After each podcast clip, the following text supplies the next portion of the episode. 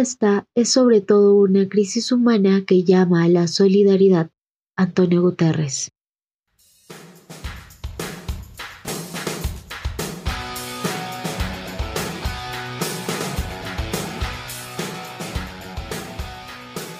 Saludos a toda nuestra comunidad oyente del podcast Aus al Día. El día de hoy les traemos el sexto episodio de esta segunda temporada. Mi nombre es Cintia Indira, miembro de la Comisión de Investigación del Taller de Derecho y Relaciones Internacionales Alberto Ulloa Sotomayor. El día de hoy en la sección de Tecnología e Innovación les hablaremos sobre el impacto y devenir del COVID-19 en el mundo. Un 31 de diciembre de 2019, a vísperas del Año Nuevo, la Comisión Municipal de Salud de Wuhan notificaba la existencia de un conglomerado de casos inusuales y severos de neumonía en la ciudad. Posterior a ello, se logra determinar que están siendo causados por un nuevo coronavirus. Un día después de aquella noticia inusual, la Organización Mundial de la Salud establece el equipo de apoyo a la gestión de incidentes en los tres niveles de la organización y pone así a la organización en estado de emergencia para abordar el brote. Para el mundo, solamente China se veía afectado por tan inusual agente. Sin embargo, el 13 de enero de 2020 se confirma oficialmente el primer caso de COVID-19 fuera de China, en Tailandia.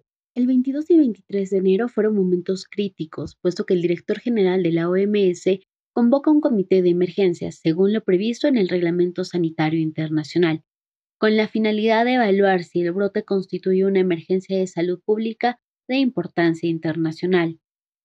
Los miembros independientes de dicho comité procedentes de distintas partes del mundo no logran alcanzar un consenso a partir de los datos que se conocían hasta ese entonces y piden que se les convoque de nuevo en un plazo de 10 días una vez más que reciban más información.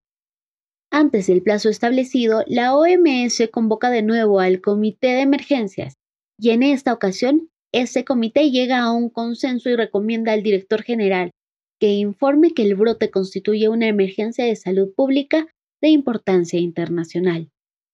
Tan solo al iniciar el tercer mes del año, el mundo se encontraba sumido en una extrema preocupación por los alarmantes niveles de propagación de la enfermedad y por su gravedad. Mientras el mundo trataba de luchar con este agente desconocido, también a la par veíamos el hundimiento de la economía a nivel mundial. El impacto de la pandemia de COVID-19 generó una gran afectación a toda la economía mundial y desencadenó la mayor crisis en más de un siglo. Los impactos económicos de la pandemia fueron especialmente graves en las economías emergentes, donde las pérdidas de ingresos pusieron de manifiesto y exacerbaron ciertos factores de fragilidad económica preexistentes. A medida que avanzaba la pandemia en 2020, se vio con claridad que muchos hogares y empresas no estaban preparados para soportar una alteración de semejante duración y escala en sus ingresos. La crisis tuvo un impacto drástico en la pobreza y la desigualdad en todo el mundo. La pobreza mundial se incrementó por primera vez en el curso de una generación, y las desproporcionadas pérdidas de ingresos sufridas por las poblaciones desfavorecidas condujeron a un enorme aumento de desigualdades internas y entre los países.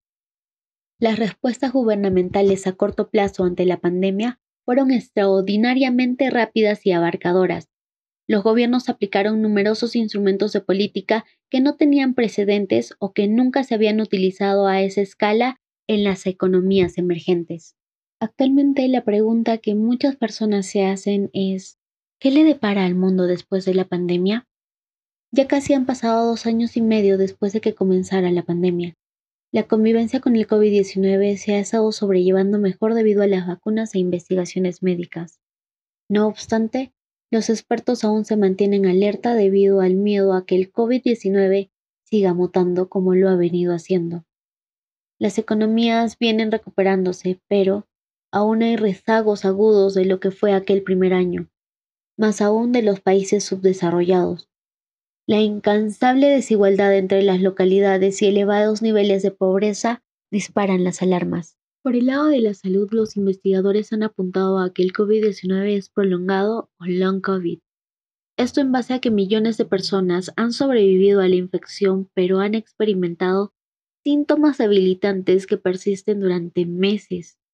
Si bien el SARS-CoV-2 es un patógeno respiratorio, la investigación muestra que puede desencadenar desórdenes en otros órganos y sistemas del cuerpo, por lo que este patógeno trae con su infección problemas a largo plazo que pueden acompañar al ser humano durante toda su vida, hecho que preocupa a la comunidad médica y científica.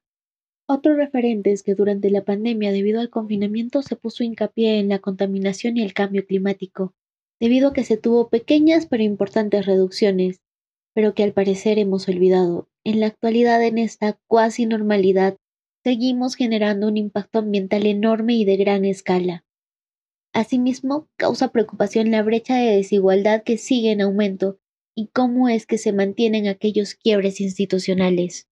Desde mi punto de vista y en mi opinión personal, teniendo en cuenta los diversos factores de desigualdad que ocurrían ya en todo el mundo y a la vez que teníamos ese agente extraño, del cual al principio no se sabía nada, para el mundo obviamente fue una catástrofe, la pandemia repotenció de mala forma aquella desigualdad existente en la salud, economía, acceso a entidades de la administración pública, a la educación, a Internet, entre otros.